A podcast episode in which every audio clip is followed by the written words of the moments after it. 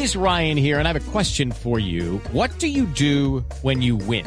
Like, are you a fist pumper? a woohooer, a hand clapper, a high fiver. I kind of like the high five, but if you want to hone in on those winning moves, check out Chumba Casino. At ChumbaCasino.com, choose from hundreds of social casino style games for your chance to redeem serious cash prizes. There are new game releases weekly, plus free daily bonuses. So don't wait. Start having the most fun ever at ChumbaCasino.com. No purchase necessary. BGW. Void were prohibited by law. See terms and conditions. 18 plus. Y saludamos al exministro de Agricultura, Juan Camilo Restrepo, que sin duda alguna pues una, es una de las personas que más sabe de este tema en Colombia. Exministro Restrepo, muchas gracias por atendernos hoy en Mañanas Blue. Bienvenido. Bueno, muy buenos días a todos ustedes y a los oyentes.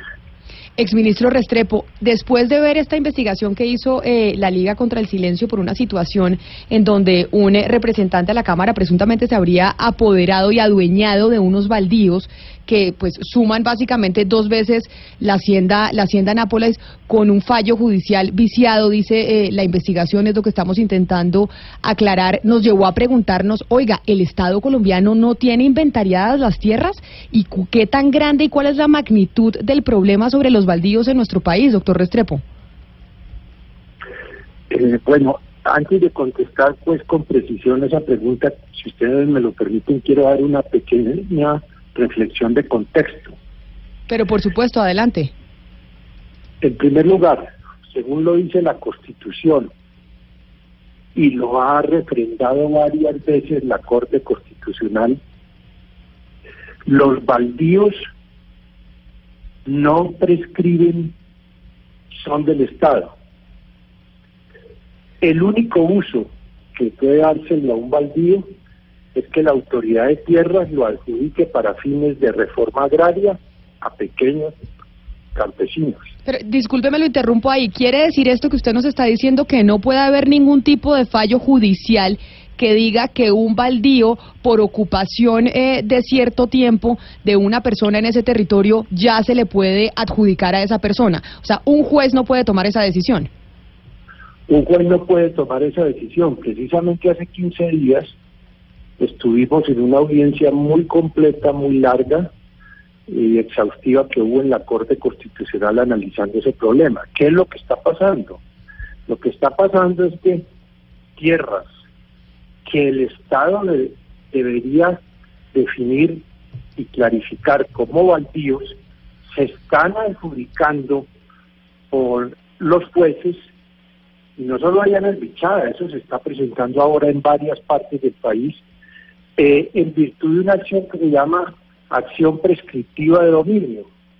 Es decir, un particular se presenta y dice, yo he estado aquí instalado, por favor, señor juez, adjudiquen esta tierra. Y si no hay claridad que esa tierra, siendo baldío, solo puede ser adjudicado por la autoridad agraria, entonces se están dando un montón de adjudicaciones eh, irregulares como esta que dio cuenta la investigación de los Andes en el caso del Bichada. Porque un juez no puede adjudicar tierras baldías a nadie. Eso está prohibido, está prohibidísimo. Entonces, eh, ¿qué, se puede hacer para evitar eso? En primer lugar, la autoridad de tierras, que hoy se llama la Agencia Nacional de Tierras, tiene que ponerse las pilas.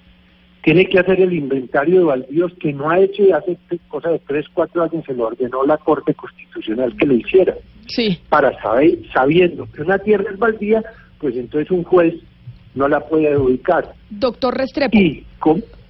es que mire, precisamente para que usted nos ayude a hacer claridad sobre este caso del Bichada en donde ayer cuando hablábamos con el, con el representante Londoño le preguntamos cómo adquirió esa tierra. Entonces usted escuche la respuesta del representante Londoño para que usted en medio de su conocimiento, pero además con la experiencia de la audiencia en la Corte Constitucional que nos está contando, nos diga si esa puede ser una explicación legítima para que alguien diga que se podía eh, adueñar y adquirir esos baldíos. La tierra la compré yo, como usted sabe, en el 2008. Compré unas mejoras.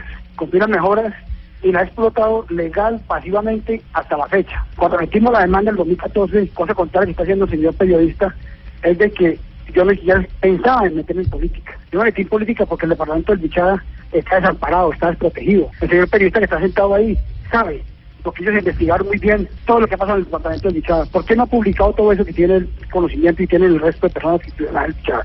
Publique verdaderamente la, razón del Pichada, lo que sufre Pichada, por qué estamos pasando en el departamento de Pichada. Es, una carretera que el departamento se la merece. ¿Cómo dice que pasa a 500 metros de mi finca? Eso es inaudito, eso no lo sabe nadie. Eso lo saben los que están haciendo los estudios y además son tres posibilidades de carretera.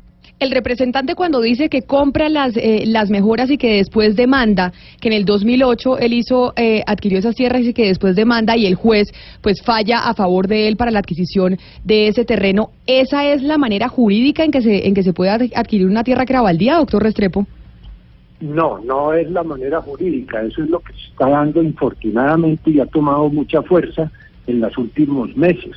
No solo en el Pichara, hay un caso muy delicado en Boyacá entonces, se compran mejoras, sí, se compran mejoras, pero eso no le da título ni autoridad a nadie para ir ante un juez y decirle, yo compré unas mejoras, por favor adjudiquen esta tierra. Porque si esa tierra es baldía, el juez, cualquiera que él sea, no la puede adjudicar en propiedad privada. ¿Qué significa, porque tal vez estamos eh, con una laguna del término, qué significa cuando una persona dice que compra las mejoras de una tierra? Pues que una tierra la ocupó alguien esa tierra le sembró una rosa de maíz o le hizo un camino y entonces le vende a un tercero esa rosa de maíz o ese camino, que eso se llama mejoras o una casa. Pero eso no, no quiere decir que eso le dé al comprador título suficiente para presentarse ante un juez y al juez tampoco le da autoridad para adjudicarla si esa tierra es una tierra baldía.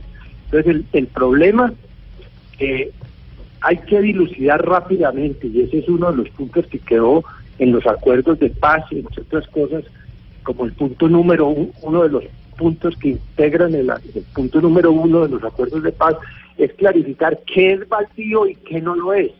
Porque si es baldío, no se puede adjudicar a si haya mejoras o haya negocios sobre mejoras. Si es una tierra privada, sí se pueden hacer transacciones.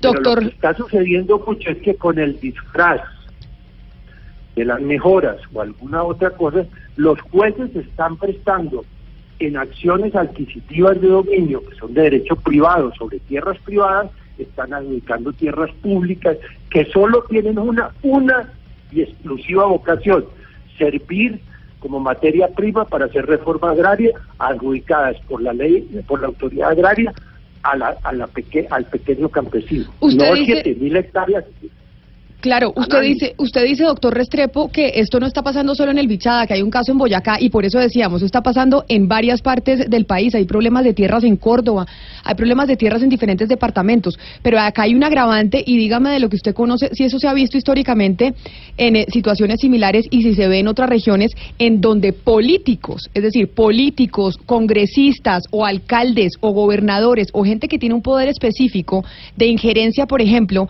en la construcción eh, de una vía cercana a esa tierra, pues si eso que está que vimos denunciado en la Liga contra el Silencio de lo que está pasando con el representante Londoño en el departamento del Bichada se ha visto antes y se sigue viendo ahora en otros casos, que hay políticos que se apoderan y, que se mm, eh, que se benefician de su cargo para poder adquirir esas tierras. Claro, el poder político siempre ha sido un instrumento de poder y que naturalmente facilita la acción ante jueces que a veces con ligereza, no necesariamente mala fe, pero con ligereza, creen que ellos tienen la autoridad para adjudicar tierras baldías. La tierra baldía no la puede autorizar y entregar, sino para fines de reforma agraria, la autoridad correspondiente. Yo creo que sería muy importante en este oportuno debate que ustedes están agregando, que llamaran y que le diera la opinión la Agencia Nacional de Tierras, que fue quien sucedió al INCODER, que es la autoridad de tierras. Este caso que denuncia la Universidad de los Andes o los centros de investigación que ellos que ella apoya, se está dando no solo en el, en el Bichada, sino en todo el país en este momento. Y puede ser un camino por la puerta de atrás para falsificar, o mejor, para echar lastre y borrar por la puerta de atrás todos los propósitos de reforma agraria integral como la que está prevista que se va a hacer según los acuerdos de La Habana. Señor ministro, la investigación que dio lugar a todo este debate partía de una presunción, presunción de que el predio era baldío y la presunción se construyó sobre la base de que no existían inventarios oficiales que dijese que ese predio era privado, por lo cual, por lo tanto, pues no procedía la prescripción adquisitiva.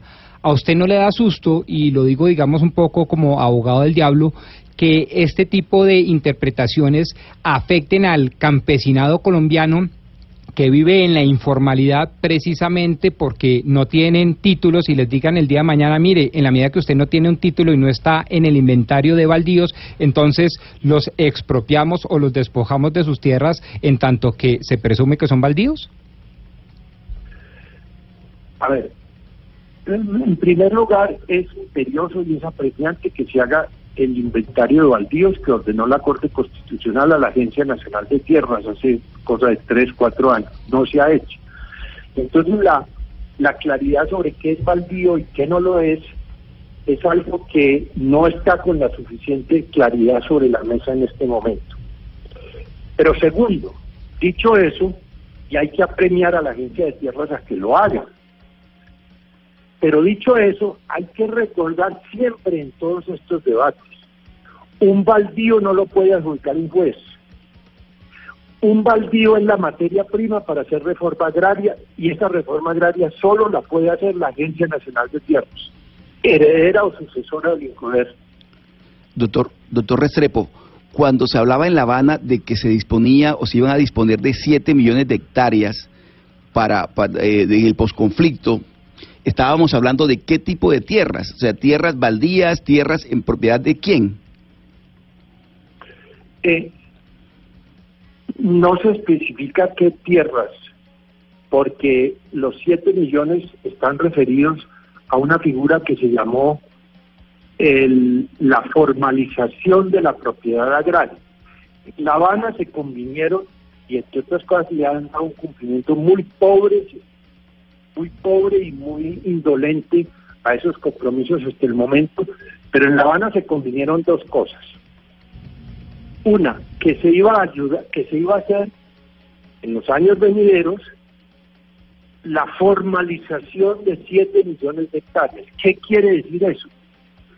Que propiedades que están asentadas sobre 7 millones de hectáreas, que hoy no tienen escrituras, se iba a ayudar a, que quienes la estén explotando de buena fe tuvieran escrituras. Y segundo, que se crearía un fondo de tierras para distribuir entre campesinos sin tierra o con tierra insuficiente 3 millones de hectáreas en los años venideros. Ninguno de esos dos grandes propósitos ha arrancado con fuerza y con compromiso político. Algunos inclusive estamos dudando si ese compromiso político sí existe en el gobierno actual. Pero esos son los compromisos que mientras no los deroguen, siguen siendo el punto central de los acuerdos de paz en Colombia. Y si el problema agrario no se le da solución, eh, las raíces del, conflicto van a seguir allí eh, pesando sobre el futuro del sosiego y de la paz en Colombia. Doctor Juan Camilo Restrepo, usted nos ha dicho en esta entrevista que hay varias preguntas que deberíamos hacerle a la Agencia Nacional de Tierras y por esa razón le pido que se quede con nosotros, porque tal vez a usted le surgen también otros interrogantes que podemos hacerle a la doctora Miriam Martínez. Ella es la directora actual de la Agencia Nacional de Tierras que reemplazó al INCODER. Doctora Martínez, muchas gracias por estar con nosotros y por atendernos hoy aquí en Mañanas Blue. Eh, buenas tardes Camila, ¿cómo estás? Un saludo para ti y para todos los miembros de tu equipo. Estábamos hablando con el exministro de Agricultura, Juan Camilo Restrepo, precisamente sobre la investigación que hizo la Liga contra el Silencio de un congresista que, pues, presuntamente se habría apoderado de unas tierras en el departamento del Bichada que tienen eh, la extensión de dos veces la Hacienda Nápoles. Eso nos llevó, más allá de ello, preguntarle específicamente sobre el caso del congresista en el Bichada, pues a preguntarnos qué está pasando con las tierras en Colombia. El tema de las tierras en Colombia ha sido uno de los grandes problemas que tenemos en el país. Y nos decía el doctor Restrepo es, ¿por qué no le preguntan, por ejemplo, a la Agencia Nacional de Tierras qué ha pasado con el inventario de, baldíos? ¿Por qué no se ha hecho? Y esa sería mi primera pregunta para usted, doctora Martínez. ¿Cuándo se va a hacer ese inventario de baldíos? ¿Cuándo lo vamos a tener que la misma Corte pues eh, lo ordenó? Eh, así es, Camila. Eh, desafortunadamente hasta la fecha no contamos con un inventario de baldíos eh, de Colombia, ejercicio que ya estamos empezando a hacer desde, desde esta administración, ya que es importantísimo para nosotros y para todos los colombianos saber realmente cuántos, cuántos baldíos están disponibles en Colombia para temas de reforma agraria. Básicamente porque es muy importante aclarar, eh, Camila, que nosotros como máxima autoridad de tierras y como administradores de los bienes baldíos, eh, la destinación de estos baldíos se utiliza principalmente para programas de acceso a campesinos que no tienen tierra.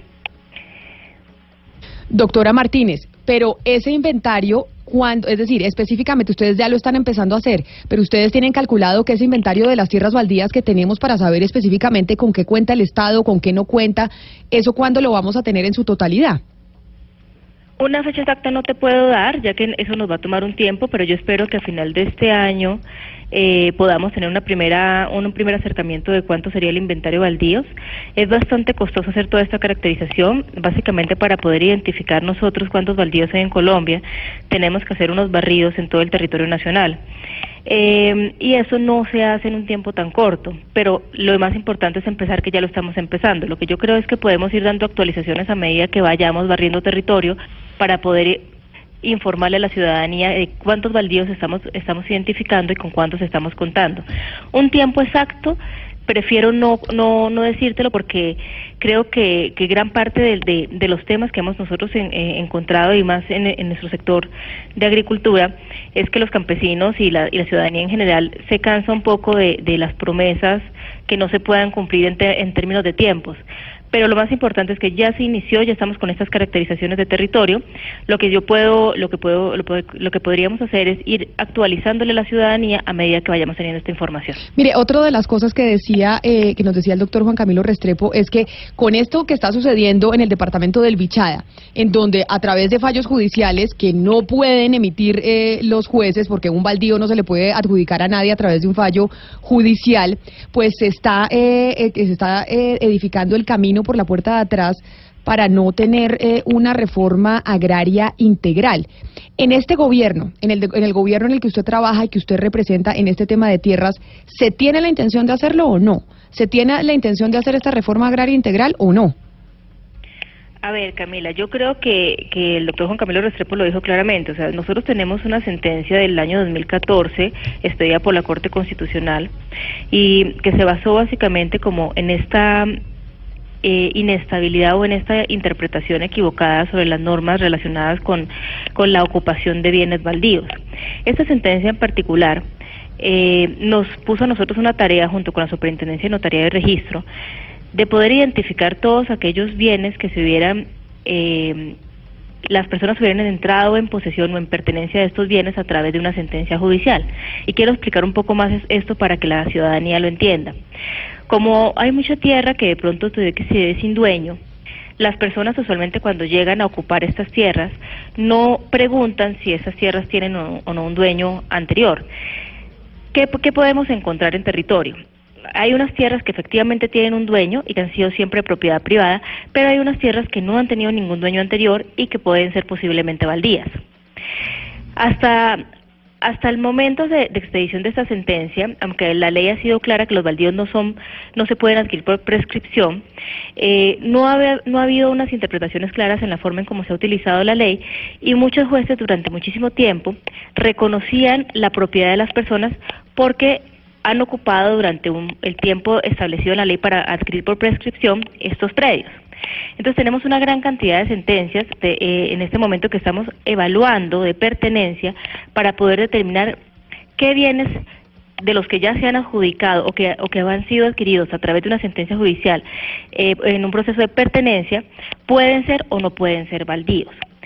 Eh, en esta situación, por ejemplo, que, nos, que, que estamos nosotros ahorita, estamos hablando más de 29 mil casos para poder determinar realmente cuáles de estos predios eran originariamente baldíos y cuáles no, y ya en su momento tomar la decisión si realmente amerita o no una recuperación de estos bienes, porque hay gente que lleva muchísimo tiempo viviendo sobre, sobre estos predios, o habitándolos o usándolos. En, en ese sentido, directora, Directora, perdón, en ese sentido lo que usted está diciendo, pues sí sería interesante conocer un poco el cronograma, no, no dejarlo en algo tan abierto, sino conocer mm, como las directrices del, cronograma que van a hacer ustedes para hacer el inventario, si van a priorizar por regiones, por departamentos, por extensión o por, o por casos existentes, ¿cómo van a trazar esa línea, esa línea de acción?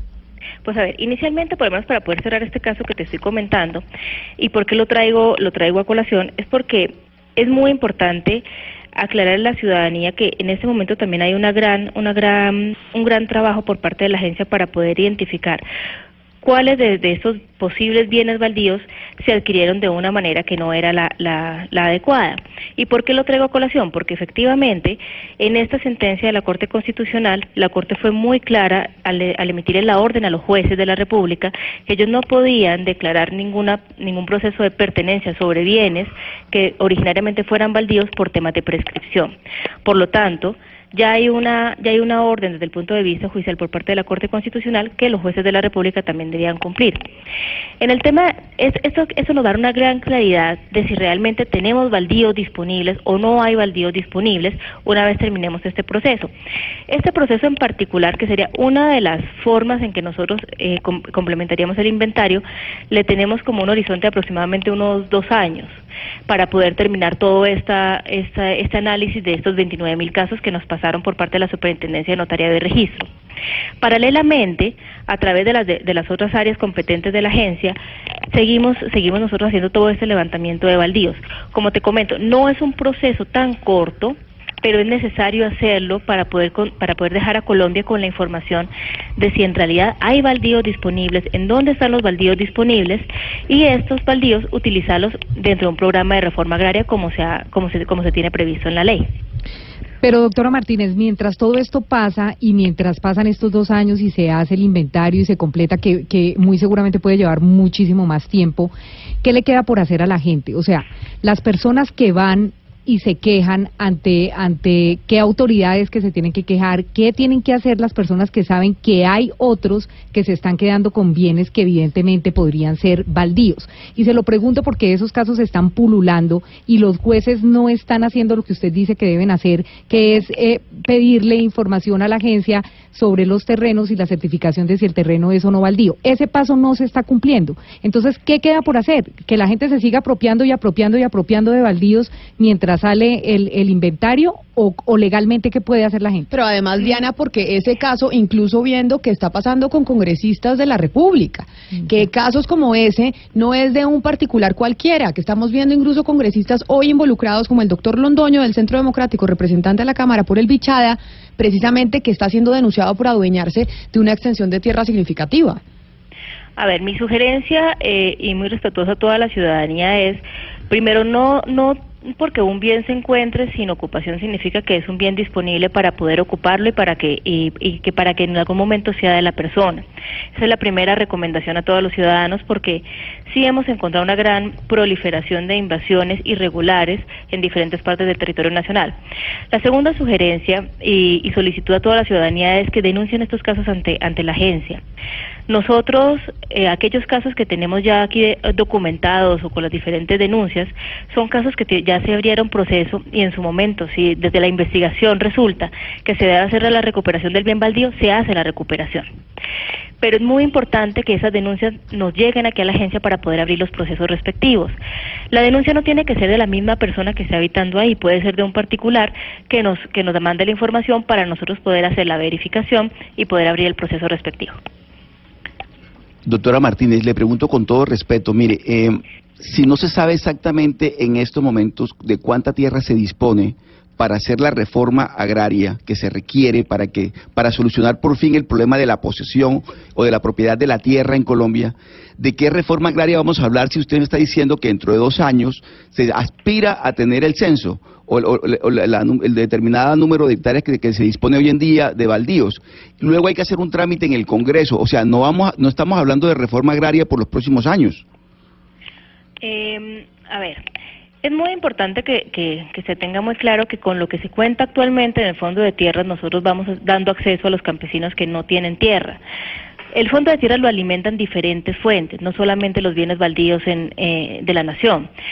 Por ejemplo, aquellos bienes que, que, que tienen una extinción de dominio por temas eh, como por ejemplo el narcotráfico, esos bienes también vienen a alimentar el fondo de tierras. Y esos bienes puede ser que originariamente no fueran baldíos, que hubieran sido de propiedad privada, pero por haber hecho un uso ilegal de los mismos, estos bienes fueron objetos de extinción de dominio. doctora Martínez, perdón, le interrumpo un segundo. En este momento, ¿de cuánta tierra dispone el fondo de tierras? En este momento estamos hablando de más de 500 mil hectáreas que tenemos disponibles en el Fondo de Tierras para programas de acceso. Entonces, esto se va alimentando, como te digo, de diferentes fuentes. Unas son los bienes baldíos, otros son bienes que pueden provenir de, extinción de dominio, otros son bienes que de pronto particulares deciden que se los dan al Estado. O sea, hay diferentes fuentes por las cuales nosotros vamos alimentando el fondo de tierras. No necesariamente los bienes baldíos es la única fuente para poder alimentar el fondo de tierras. Doctora Martínez, cuando la gente va y denuncia en la Agencia Nacional de Tierras y dice, mire, yo creo que este terreno es baldío, pero sin embargo tiene un fallo de un juez que le está dando la propiedad a X o a Y persona, llámese político, llámese iglesia, llámese como se llame. ¿Eso tiene reversa? O sea, ¿la agencia puede reversar esa decisión y ese fallo judicial o qué pasa con la tierra? Porque eso es lo que dicen las personas, dicen, pero es que como ya hay un fallo judicial, entonces esto ya es intocable y esa tierra ya se perdió.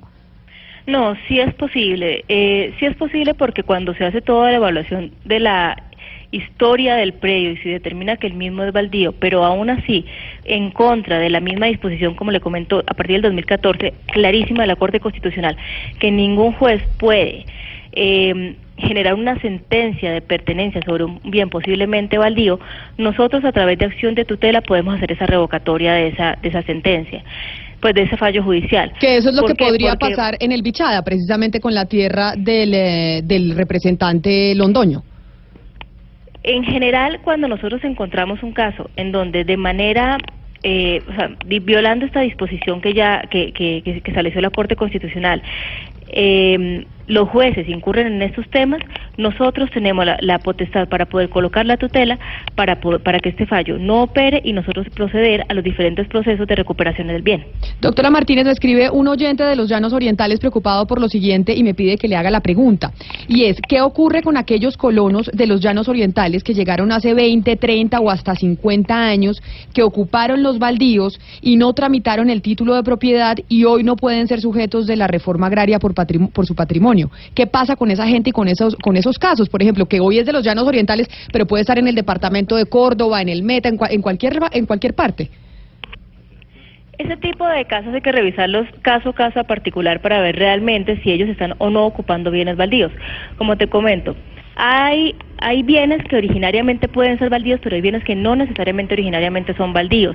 Y la ocupación o la la, la forma en, la que en la que muchas personas en Colombia han ido han ido colonizando las las zonas muchas veces no se debe a un proceso de ordenamiento territorial que esté avalado por el mismo por el mismo territorio donde ellos van. Por lo tanto, hay que ver caso a caso para poder determinar si estas personas realmente están ocupando un bien baldío o quizás están ocupando un bien de propiedad privada que, que pudieron haber adquirido por prescripción.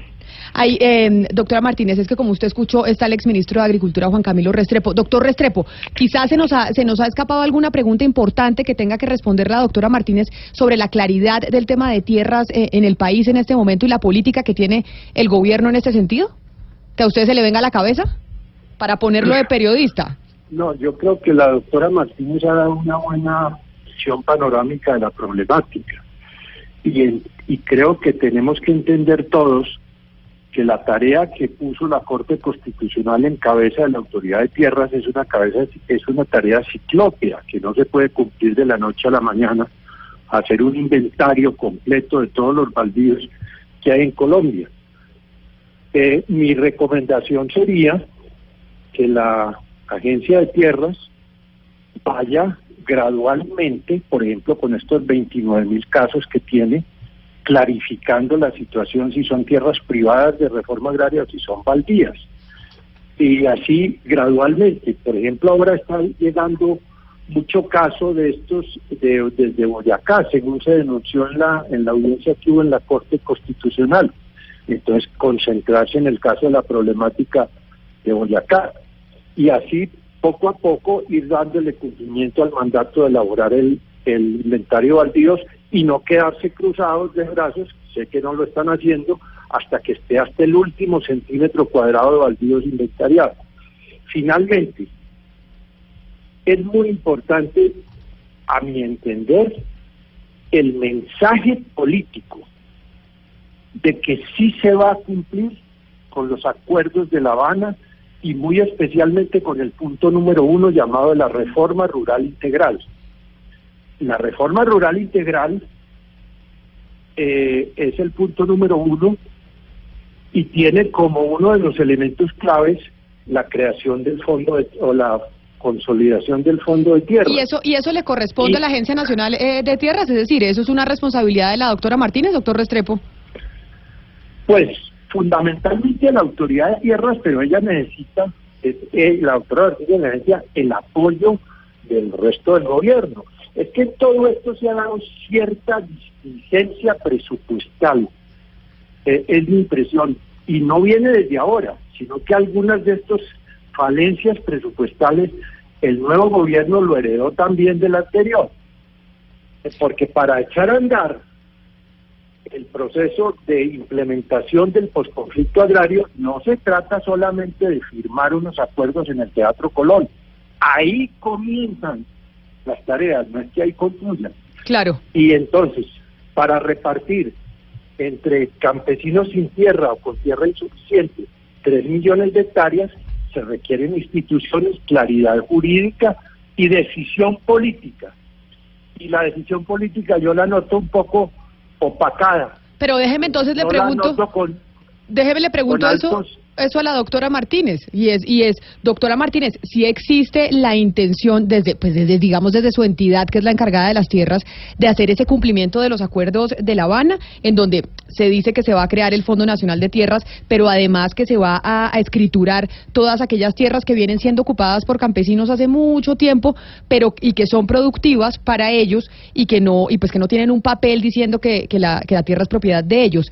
Hay la voluntad política desde desde la agencia que usted dirige eh, por supuesto, Camila. Yo creo que del Gobierno Nacional el mensaje ha sido clarísimo de toda la voluntad política para dar cumplimiento a los acuerdos. Eh, nosotros tenemos una parte muy relevante, como lo explicaba el doctor Juan Camilo Restrepo, y nosotros estamos cumpliendo con aquello que nos, que nos compete en temas del Fondo de Tierras y de formalización de, de, las 7 millones de hectáreas también, que es otra de las tareas grandes que tenemos, y realmente con los recursos que nosotros nos, asignan, nosotros estamos dando nuestro aporte para poder eh, generar este cumplimiento. Pero como bien lo explica el doctor Restrepo, eh, es cierto que las, las falencias presupuestales o las carencias de presupuestales a veces son, son un poco el bloqueo para poder hacer la ejecución como, como, como se querría. Pero claro que existe la voluntad e igualmente nosotros estamos dando cumplimiento en lo que nos corresponde como, como máxima autoridad de tierras.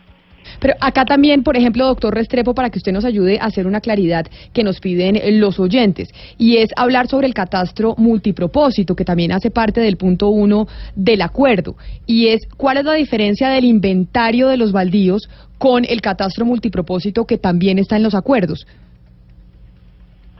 El catastro multipropósito es básicamente una transformación del sistema catastral actual hacia uno más moderno. Eso no ha arrancado todavía. Eh, eh, según leí en estos días, está colgado el trámite de un crédito internacional por 300 millones de dólares o algo así. Pero sin un buen catastro, no vamos a poder tener una política agraria fina y clara y decisiva. ¿Y a quién le corresponde eso? Es decir, ¿quién es el responsable de poder tener un buen catastro? De que se haga ese catastro multipropósito y que tengamos un catastro más, un catastro más moderno pues si para arrancar necesita un crédito externo, pues de arrancada la responsabilidad del Ministerio de Hacienda que consigue ese crédito. Y conseguido arrancar a tramitarlo con las autoridades catastrales, eso, eso también un trabajo inmenso, imagínense, cambiar los parámetros técnicos de todo el sistema catastral del país. Estas cosas no se van a poder hacer de la noche a la mañana, pero hay que arrancarlas y hay que arrancarlas con decisión. Y ya para concluir, por lo menos en lo que a mí concierne, querría decir una, una última cosa. Me parece que una tarea muy importante que podría desarrollar la Agencia Nacional de Tierras en este momento es una labor pedagógica con los jueces. Es decir, explicarle muy bien a los jueces de Colombia que ellos mediante juicios de pertenencia no pueden adjudicar baldíos. Y sobre eso hay una documentación pues, muy grande y hay fallos y hay inclusive sentencias de la Corte Constitucional, etcétera. Pero que haya también una labor pedagógica, porque con casos como este, es decir, me refiero al del Bichada, ya una vez han publicado mediante un juez un baldío a un, a un particular, ese, ese, ese particular se siente propietario a carta cabal de ese terreno. Imagínense la Agencia Nacional de Tierras, si esto prolifera, manejando este problema de adjudicaciones espurias por juicios de pertenencia a punta de tutelas promovidas por la agencia. Claro. Se nos puede volver una cosa infernal. Por supuesto.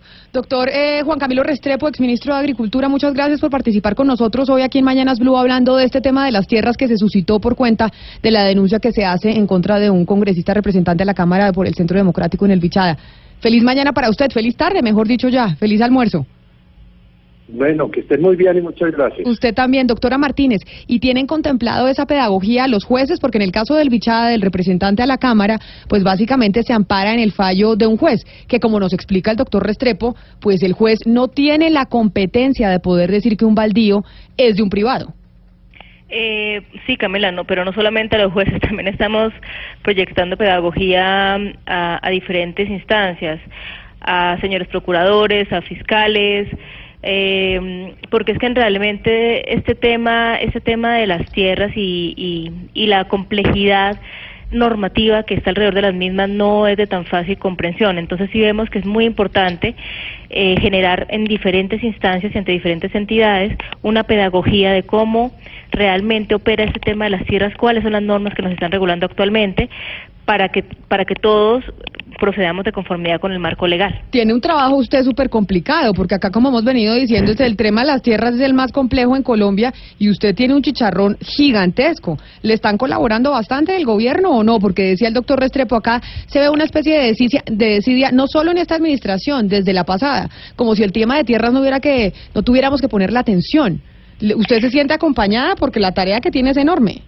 Sí, claro que sí, hay una gran voluntad por parte de todo el Gobierno Nacional, del Ministerio de Agricultura también. Entonces, eh, sabemos que, que esa tarea es titánica, pero se hace con la convicción de que esto debe ser uno de los, de los pilares fundamentales del desarrollo rural en Colombia. Entonces, claro que sí, tenemos todo, todo el apoyo y, y adicionalmente toda la voluntad para poder cumplir con el propósito mismo de la agencia y generar esa seguridad jurídica también en territorio que tanto se, se necesita. No me va a responder otra cosa la doctora, ¿no? Obviamente. No me va a decir, sí, no, el gobierno no me apoya. No, ¿cómo? Ella no me iba a responder. Porque al otro día... Doctora Martínez, muchas gracias por haber estado con nosotros acá en Mañanas Blue. Nos alegra mucho acá. Yo siempre destaco cuando hay una mujer al frente de entidades tan importantes. Así que seguimos en contacto con usted porque sin duda alguna este asunto de las tierras es fundamental para el país. Y esperamos la respuesta de lo que ustedes averigüen sobre la investigación que van a hacer sobre el caso del bichar del eh, congresista del Centro Democrático, el doctor Londoño. Claro que sí, Camila. Entonces estaremos en contacto y agradezco mucho la invitación. Es la doctora Miriam Martínez, directora de la Agencia Nacional eh, de Tierras. Antes de ir con nuestro siguiente invitado que nos va a ayudar a cerrar este tema, que es el doctor Rubén Silva, que es el superintendente de Notariado y Registro, vamos a escuchar a los oyentes, porque los oyentes están opinando sobre este tema, que sin duda alguna es uno de los más importantes en Colombia, la tierra. En Mañanas Blue los escuchamos. Desafortunadamente quienes manejan las entidades del Estado que tienen que ver con las tierras, eh, la mayoría son dirigentes políticos eh, y los encabezan pues grandes amigos de ellos, por lo que por lo general siempre se prestan al servicio de algunos particulares. Pienso que debe haber mayor eh, fuerza de voluntad de parte del Estado para que esto no siga sucediendo. Vamos con otro oyente más, hablando hoy de las tierras precisamente en nuestro país, por cuenta de la denuncia que se hizo en contra de un congresista que se apropió de unas hectáreas en el departamento del Bichada. El tema de tierras en Colombia ha sido algo que ningún gobierno ha podido controlar. Por mucho hay mucho político, le están metiendo muchos políticos allí que quieren adueñarse de tierras y los campesinos como no tienen quien los defenda terminan sin tierras. Y vamos con otro oyente más. Buenos días Camila, eh, pues quería felicitarlos por su programa, decirles que hasta el momento han cumplido todas las expectativas, adicionalmente participando en el tema del día, pues yo creo que muchas veces el gobierno como tal puede crear las herramientas, pero hasta el tema financiero muchas veces es inconveniente para la gente, si uno por lo menos quisiera eh, hacer lo que llaman desenglobar o dividir un terreno para poder dividir bien y saber de quién es el terreno, hasta para eso se necesita bastante dinero. Creo que esos trámites son demasiado altos y eso también complica que esas entidades como tal que tiene el gobierno puedan ayudar a, que uno pueda hacer esos trámites mucho más fácil. Buen día. Y hablando sobre los trámites, y muchas gracias a los oyentes que se comunican con nosotros, está con nosotros eh, Rubén Silva Gómez, superintendente de Notariado y Registro. Doctor Silva, bienvenido a Mañanas Blue, gracias por atendernos. Eh, con mucho gusto. Buenos días, Camila. Estoy a sus órdenes. Superintendente, sobre este caso de las tierras, de, las, de la propiedad, de los eh, registros, de los papeles, de todo lo que se encuentra eh, la gente a la hora de hacer un trámite, ustedes desde la Superintendencia de Notariado y Registro, ¿cuál es el principal problema que han venido encontrando sobre este asunto? Si usted dice, oiga, nosotros cuando hacemos un diagnóstico, el principal problema que existe en Colombia, que nosotros vemos desde la Superintendencia de Notariado y Registro, ¿es cuál? Pues digamos, nosotros tenemos eh, diversos diversos problemas que, unos, por ejemplo, son los la falta de una adecuada tecnología. Estamos trabajando para hacer digitales todos los procedimientos de registro para facilitarle a los usuarios que puedan desarrollar esta gestión de la manera más expedita y simplificar los trámites, esto en armonía pues con los eh, programas del presidente Duque sobre eh, simplificación de trámites. Entonces, en eso estamos trabajando. Eh, básicamente, digamos, es como el problema grande que he encontrado desde que asumí hace cuatro meses la superintendencia. Superintendente, hace unos años eh, quien estaba en su cargo, Jorge Enrique Vélez, anunció la creación del Sistema General de Información Catastral. Le quería preguntar eh, por ese sistema, ¿en qué está y qué está haciendo? Sí, en este momento estamos adelantando un proyecto muy grande a nivel informático. Vamos a crear un sistema único de información catastral y registral. Este proyecto lo hemos denominado el proyecto Bachue, a través del cual vamos a hacer interoperable los sistemas de información tanto de catastro como como de registro. Superintendente, yo no sé si usted vio el caso de que no, pues que suscitó toda esta que suscitó toda esta discusión sobre el problema de las tierras en Colombia y es el de un eh, congresista que a través de un fallo judicial, pues se adueñó de unas hectáreas en el departamento del Bichada. Hablamos con el doctor Juan Camilo Restrepo, exministro de Agricultura, y nos dice, oiga, eso sin un fallo judicial no eh, se puede adjudicar. ¿Qué pasa cuando, por ejemplo, una persona va a averiguar sobre unas tierras porque las va, las, va a comprar y no está en la oficina de, de instrumentos públicos? ¿Ahí qué debe hacer? ¿Se debe abstener de comprar esa tierra? Claro, lo que se recomienda es que, y nosotros prestamos ese servicio de una manera muy fácil, es averiguar primero los antecedentes registrales y en ese estudio que, que, se, que se emite, digamos, en ese documento que se emite, precisamente lo que sale reflejado es cuál ha sido la historia traditicia que llamamos respecto de ese bien. Entonces, una recomendación a los a los ciudadanos que pretendan comprar inmuebles o hacer transacciones de inmuebles es que precisamente primero se informen respecto de los antecedentes registrales.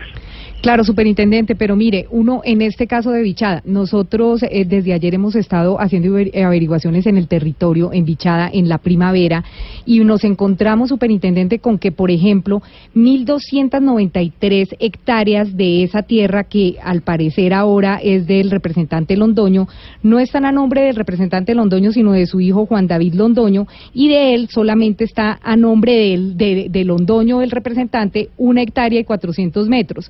¿Y cómo sabemos esto? Porque esto se encuentra en un registro de instrumentos públicos del municipio, o sea que tuvo que haber pasado por la superintendencia de, ese sector que lo hubieran registrado. Entonces, eh, la pregunta es, si se supone que uno tiene que saber, que uno tiene que eh, preguntar a las autoridades competentes de quién es la tierra y la tradición de la tierra, ¿por qué es tan fácil registrar en una oficina de instrumentos públicos y en la superintendencia eh, de cada región una tierra por fallo judicial. O sea, ¿por qué es tan fácil que ese representante llegue con un fallo judicial y diga esta tierra es mía y la registre? Claro, eh, yo no oí eh, inextenso las entrevistas de las personalidades que me precedieron, pero lo que tengo entendido es que este caso del, del doctor Gustavo Londoño data de abril de 2014, que fue cuando se presentó la demanda en un juzgado promiscuo del circuito de Puerto Carreño. Entonces, esa demanda eh, culminó con una sentencia que declaró que estos señores eh, o estos doctores Gustavo Londoño y Nicolás Lacerna eh, eh, adquirieron por prescripción extraordinaria de dominio ese predio Buenavista en el, en el municipio de Primavera Vichada. Entonces, nosotros como Superintendencia de Notariado y Registro, nuestra función básica en este tema es hacer el, el, el estudio de lo que los abogados llamamos el título y el modo o sea, lo que, que lo que se va a registrar tenga un título idóneo, en este caso para la época era el fallo judicial y el modo pues fue adquirido a través de una prescripción extraordinaria dentro de un proceso de pertenencia. Entonces lo que hizo la oficina de registro en 2017, cuando le fue presentada la, la, la demanda, el, el fallo, perdóneme, entonces lo que hizo la oficina de registro de Puerto Carreño fue registrar, abrir un folio de matrícula respecto de ese predio y proceder al registro. Posteriormente, que es importante eh, eh, eh, comentar esto, Camila, la registradora, aplicando estrictamente una instrucción administrativa que nosotros, pues que se profirió en 2017, suspendió los términos de inscripción de esa sentencia y le solicitó al juez, le dijo, señor juez, le solicitamos que por favor ratifique en su sentencia que ese predio eh, eh, definitivamente va a ser eh, prescrito, digamos, en cabeza de los señores Londoño y el juez se ratificó mediante un oficio del 15 de noviembre de, noviembre de 2017 se ratificó en su sentencia y ordenó al registrador abrir el folio de matrícula para el predio del cual estamos conversando. Las tierras, las tierras en Colombia, un asunto complejo que preocupa a muchos alrededor eh, del país y en un debate que se suscitó por cuenta de la investigación alrededor del representante Gustavo Londoño del Centro Democrático en el departamento del Bichada. Superintendente de Notariado y Registro Rubén Silva, muchas gracias por haber estado con nosotros aquí en Mañanas Blue dándonos las explicaciones pertinentes a su entidad. Feliz tarde para usted. Lo mismo para todos. Muchas gracias. Me dice precisamente un oyente que nos eh, escribe a Zuluaga, arroba Zuluaga Camila en Twitter y dice, mire, la empresa de tecnología en la que yo trabajo, nosotros hicimos una propuesta para implementar un software con el fin de crear un banco de información de tierras y el registrador de turnos hizo el pendejo, eso dice nuestro oyente, y no nos prestó atención, que es un poco lo que decía el doctor Juan Camilo Restrepo de la desidia que viene eh, no solo de este gobierno, sino del anterior, en torno al asunto de las tierras. Pero vamos a oír unos oyentes más precisamente que se comunican con nosotros para hablar de este tema. En Mañanas Blue los escuchamos. Buenos días. Les habla Inocencio Zambrano desde Barranquilla. Eso, ustedes tienen dos días de estar tratando el asunto de las tierras. Y ustedes saben perfectamente que los políticos no solamente se han robado las tierras, se han robado propiedades, se han robado casas que le han dado para su, para su traslado, se han robado armas, se han robado, se roban hasta los huecos. Lo que ustedes están haciendo no es algo novedoso, es algo que todo el mundo sabe y que la gente calla y que el mismo Estado ha sido nulo para poder contrarrestar esto. Tienen robado medio Colombia, lo tienen los políticos corruptos que tenemos. Vamos, muchas gracias por llamarnos desde Barranquilla. Un saludo especial. Vamos con otro oyente. Eh, muy buenos días a la mesa de Blue Radio desde la ciudad de Cali. Con respecto a la pregunta sobre el Estado colombiano es capaz de resolver el problema de la tierra en Colombia, digo que no, porque el Estado colombiano está dominado por los políticos, los grandes terratenientes colombianos que se han apoderado de las tierras de los campesinos a punta de desplanciamiento y violencia y a ellos no les interesa que el Estado colombiano sea eficiente en esto. Sí, digo que ese problema va a seguir como tantos problemas que tenemos en el país. Muchas gracias, hasta luego. Hasta aquí llegamos en Mañanas Blue, hoy hablando del tema de las tierras. Reiteramos obviamente la invitación al representante del Centro Democrático, el doctor Gustavo Londoño. Le decimos que los micrófonos están aquí abiertos, que además de investigación que hizo su contra, pues nos suscitó precisamente este debate para saber qué está pasando con las tierras y el inventario en nuestro país. Una de la tarde en punto. Ya llegan nuestros compañeros de Meridiano Blue con más información